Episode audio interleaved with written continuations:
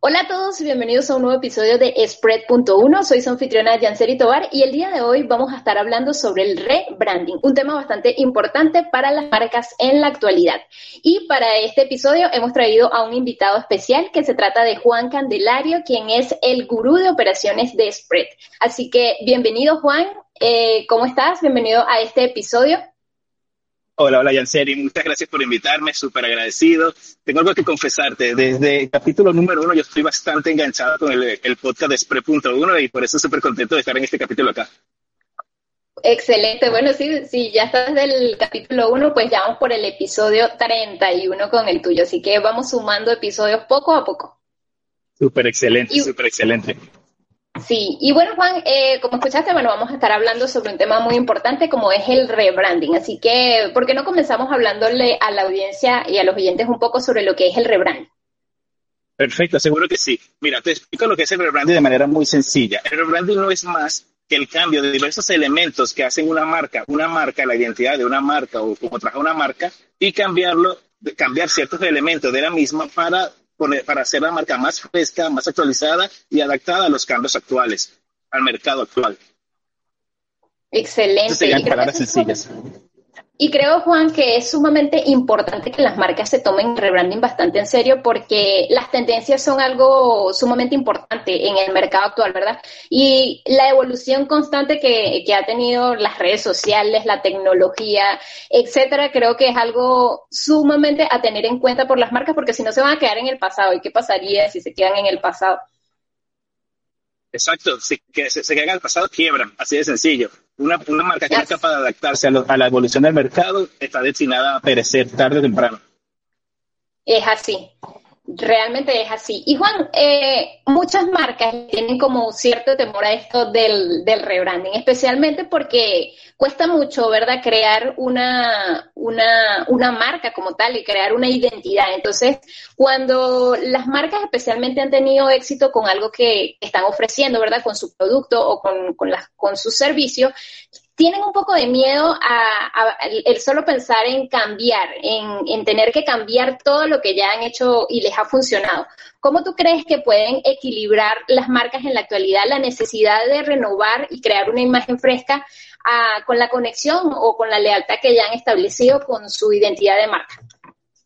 Exacto, mira, para comenzar, ese miedo que pueda tener el, el equipo, la persona, hacer un rebranding es totalmente justificado y se entiende, ¿no? Tú tienes una marca súper consolidada, cambiar algunos elementos o algunos elementos o todos los elementos que identifican a la marca como tal da, un, da pavor porque puedes perder clientes actuales e incluso dejar de captar clientes. Entonces, el miedo está totalmente justificado. Sin embargo, de eso se trata de hacer un buen rebranding. Un buen rebranding es aquel que te permite cambiar ciertos elementos de la marca y que todavía sea identificable, ¿vale? Hay ciertos elementos que no vas a cambiar o que vas a cambiar muy poco para que la marca siga siendo identificada.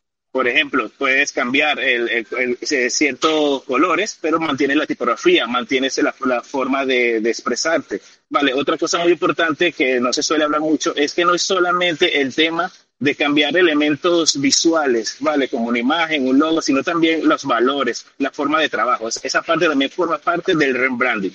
Y de hecho, Janseri, te comento, el rebranding también cubre lo que sería la parte interna de la empresa. Uno solamente lo ve de como que hoy son rebranding, cambiaron esto y esto aquello, pero también afecta a la parte interna, a los trabajadores de la empresa, dándole un shock de energía, por así decirlo, porque activa lo que es la creatividad, estamos en algo nuevo, una nueva oportunidad para hacer algo mejor de lo que ya veníamos haciendo. Entonces, para responder tu pregunta, para responder tu, pregunta de manera, de manera concreta, ¿qué harían, qué debería hacer una, una, una empresa para hacer un rebranding y, y, sin, y hacerlo de manera correcta y, y sin a, caer en este miedo, muy sencillo, mantener siempre un equilibrio, ¿vale? Un equilibrio en lo que deben cambiar, asegurarse que lo que están cambiando es lo correcto y no perder su identidad como tal. Exacto, es, es, más como una evolución de la marca y no una revolución completa de la misma, por así decirlo, ¿verdad? Correcto.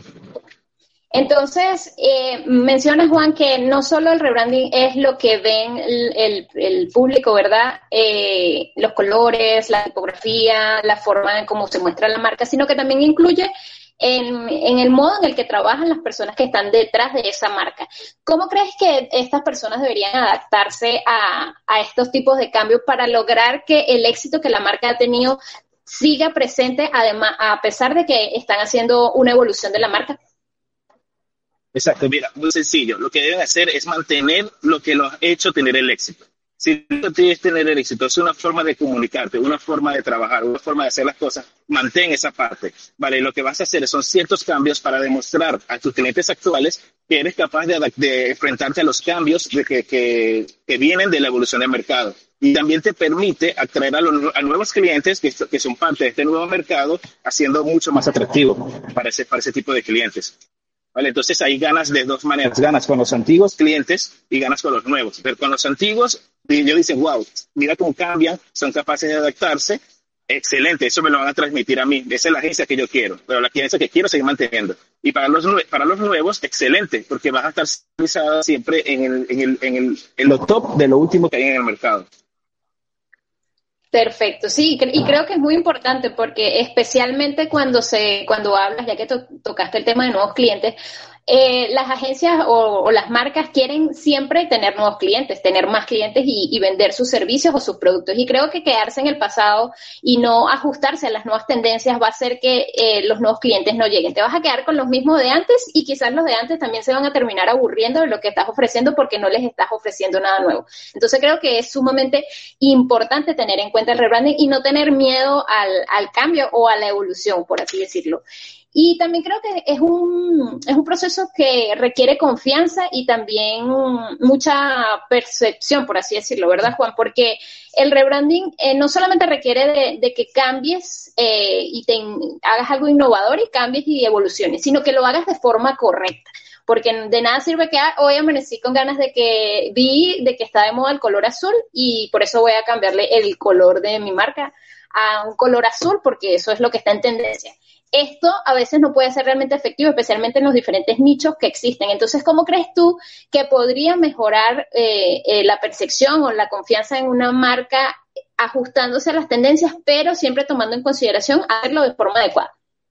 Exacto, con esto, mira, es muy sencillo, es partir de las bases. Vale, asegurarte de, de, que, de cuáles son tus bases, cuáles son tus valores, cuál es tu misión, cómo hacer las cosas. De esta manera es que vas a lograr poder mantener lo que debes mantener y actualizar lo que, lo que no te está funcionando o te está funcionando a, a medias. Vale, no es solo, un rebranding no es solamente cambiar un color, es cambiar un logo. Es, es todo un proceso que, que, que recurre desde lo interno, desde las bases hasta la parte de arriba. Entonces, para hacerlo de manera correcta, tienes que asegurarte de conocer tu empresa, saber qué es esos valores, qué son esos valores, cuáles son esas bases tuyas que te van a permitir seguir teniendo el éxito y seguir generando más clientes, más oportunidades de negocio, seguir expandiéndote, ¿no? Entonces, eso sería claro. lo básico, lo fundamental. Es así, es así. Y actualmente, Juan, eh, vemos que las tendencias evolucionan de forma rápida, ¿verdad? Porque ha llegado muchos cambios en, en, el área tecnológica y especialmente en el área del marketing con la llegada de la inteligencia artificial que ha arropado bastante campo en esta área. Y esta evolución nos lleva a preguntarnos si realmente las marcas que, que están hoy en día tratando de, de seguir a flote en este mercado pueden hacerlo aún con la aparición de estas nuevas tendencias que parece que nunca acaban. O sea, una, con, con esto quiero llegar al punto de que hoy está la tendencia, hoy, hoy, sale una tendencia y eso es lo que está presente y la marca se adapta a eso hoy, pero dentro de dos meses resulta que hay otro tipo de tendencias. La marca debería en un periodo tan corto de tiempo hacer rebranding o este tipo de, acciones tienen un tiempo preciso para, para realizar. Exacto, mira, hay distintas opiniones, ¿no? En lo que es esto. Sin embargo, yo tengo mi opinión bien clara. Yo creo que en el tiempo de vida de una empresa es importante que se, que se hagan diversos rebranding, ya sean profundos o bastante básicos. Siempre, en toda, la, en toda la etapa de la vida de una empresa, creo que hay que hacer esos rebrandings y por lo tanto va a depender de quién eres y cómo lo haces. Entonces, el día de hoy una tendencia, tú tienes que determinar, uno, si, si esa tendencia se, se amolda a tus valores, se amolda a lo, a lo que es, y segundo, la necesidad también. Vale, no todo el tiempo es necesario estar haciendo eh, cambios o adaptándote a todas las tendencias. Tienen que ser las tendencias que te funcionen y, y que se adapten a ti y a tus valores. es bastante importante eso que mencionas, Juan, específicamente porque no todas las tendencias son adecuadas para, para cualquier nicho, ¿verdad? Hay tendencias que se adaptan a ciertos sectores y hay otras que para nada abarcarían ese sector. Y eso es un error muy común eh, quizás en, en, mucha, en muchos nichos en los que las personas quieren como adaptarse a esas tendencias para volverse virales o para verse ajustados a ellas y, y estar como en la onda, por así decirlo, pero cuando te pones a explorar a profundidad si esa tendencia en realidad eh, va consolidado, va de la mano con los valores y, que tiene la marca, te das cuenta que para nada es así y eso resulta siendo contraproducente, ¿cierto? Totalmente, totalmente. Y por eso es muy importante saber cuándo tienes que hacerlo. Vale, saber cuándo tienes que hacerlo, cómo hacerlo. Y te puedo poner ejemplos actuales. Por ejemplo, tenemos el caso de ahorita de Elon Musk, que ha cambiado Twitter por X, ¿vale? Por X en español. Entonces, ahí, esto no es ciencia exacta, no es ciencia de cohetes, pero eh, ahí se, se, podría determinar si fue un buen movimiento o no fue un buen, movimiento. Entonces, como hay esta subjetividad, lo mejor es siempre de, saber cuándo hacerlo, cómo hacerlo, estar lo más asesorado posible y siempre me repito a, los a, a las bases. ¿Quién eres? Cómo, ¿Qué haces? ¿Cuál es tu propósito? Y segundo, y segundo ¿quién es tu cliente? ¿Vale? ¿Quién es tu, quién es tu público?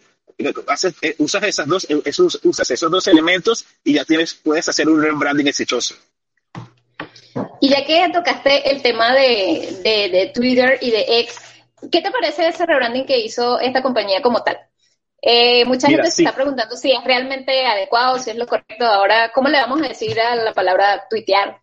Y ese tipo de cosas. Son cosas que hay que pensar, ¿verdad? Porque la gente dice, bueno, voy a hacer un retweet, voy a hacer eh, un tweet, pero ahora vamos a hacer un rex. Ok. Exactamente. Total, mira, sin duda, esta decisión ha sido de cambio de, ese rebranding, es polémico, sí, eso es sin duda. Ahora bien, si es un movimiento o no lo es, eso lo vamos a ver con el tiempo. Lo que te puedo decir es mi opinión. Mi opinión es que Twitter como tal ha muerto. Vale, y el, Elon Musk ya, ya lo sabe, él tiene, él tiene, los números, por alguna razón piensa que ya Twitter no o ha muerto o no es o no es no, no es rentable. Entonces, ¿qué creo yo que es lo que quiere hacer? Y esto te lo digo en conjunto con otras informaciones que tengo, es que Elon Musk quiere crear, quiere que X, la X, se vuelva una multiplataforma, una plataforma que sea multi, multiservicios, ¿vale?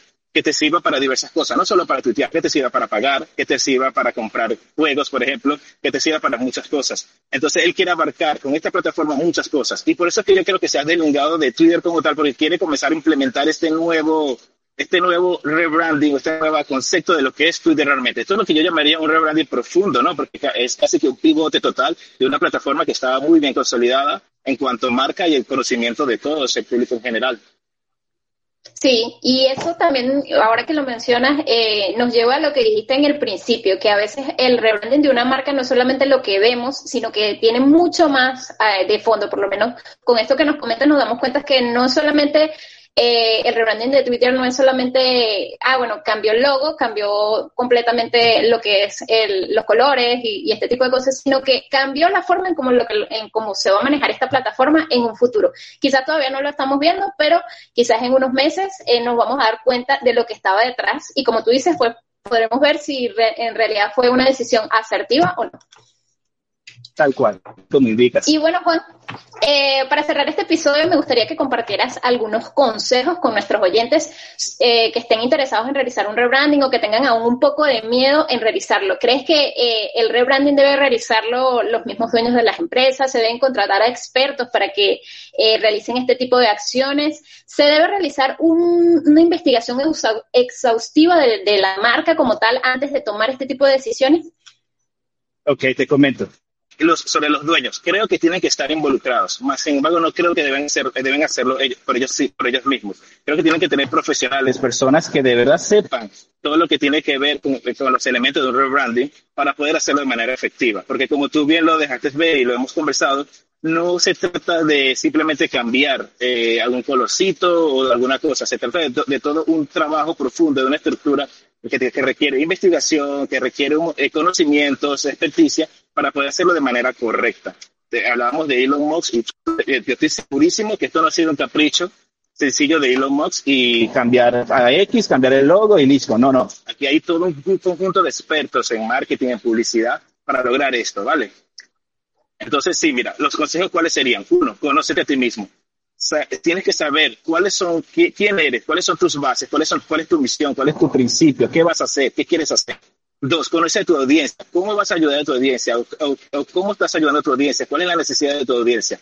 usa esas dos bases para poder hacer el rebranding. Y, y al momento de hacer el rebranding, lo que te podría sugerir uno, te podría sugerir varias cosas. Uno, no te sigue, no, te guíes nada más por lo que hay en tendencia ahorita. Recordemos que la palabra tendencia es, tiene un significado y es tendencia justamente porque hay, uno, hay un momento de pico y puede volver a bajar, ¿vale? No todo, no todo es tendencia todo el tiempo, sino no sería tendencia. Entonces hay que tener cuidado con esa parte.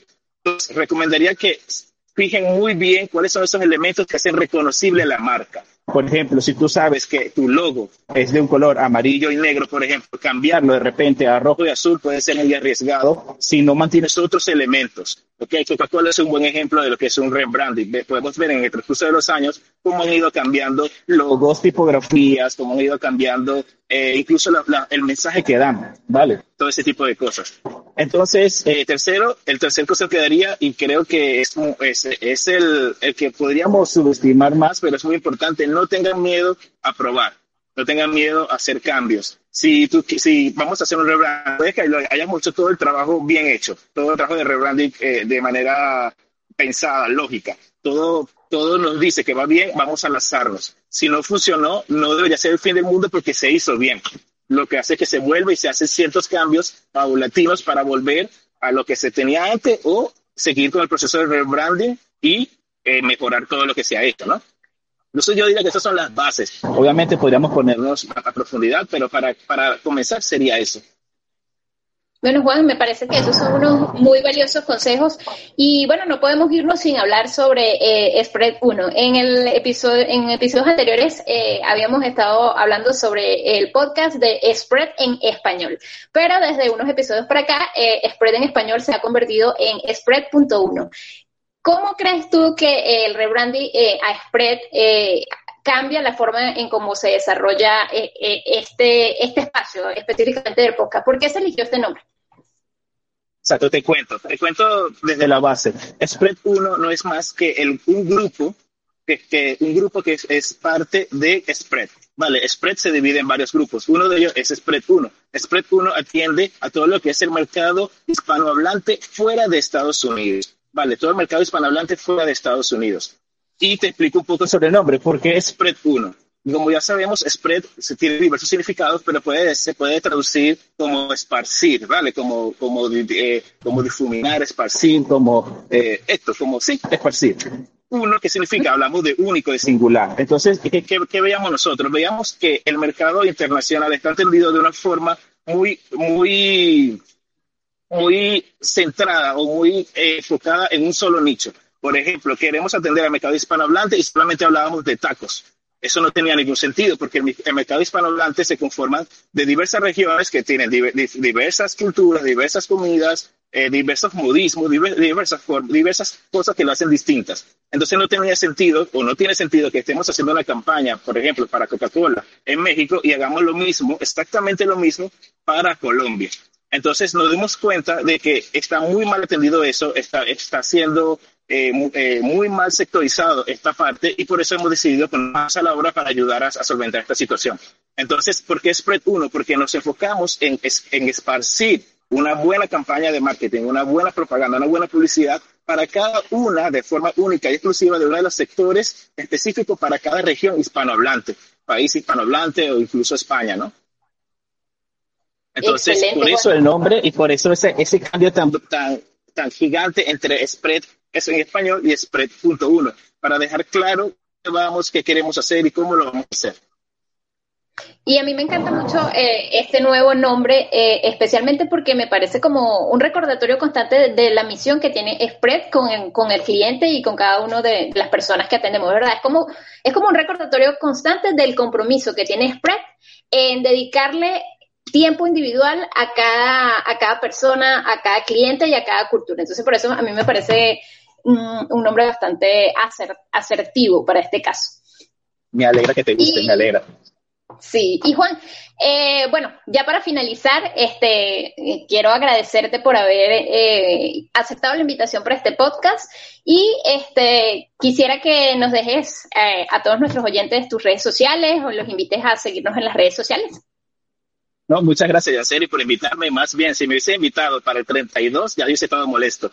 Eh, tenía que invitar, entonces, antes del 32 y, y pasó. Entonces, muchísimas gracias por invitarme.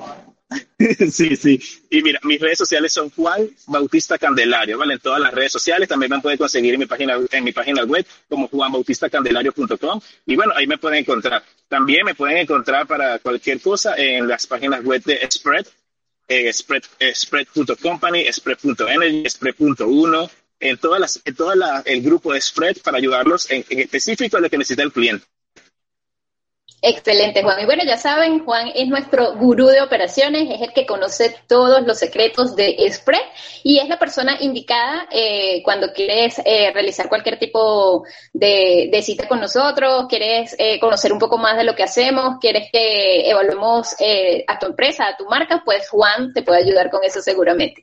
Así que bueno, recuerden que si todavía no nos siguen en nuestras redes sociales, pueden hacerlo por arroba spreadability o arroba spread.1 y bueno, Juan, muchas gracias de nuevo por eh, acompañarnos en este episodio. Espero tenerte en un episodio próximo, nuevamente. Seguro que sí, seguro que sí. Muchas gracias, Janseri. Gracias a ti, Juan. Y bueno, eh, a los que todavía no se han suscrito a este, su podcast de Spread.1, los invito a que lo hagan para que estén atentos a los próximos episodios que estamos preparando para ustedes. Hasta luego.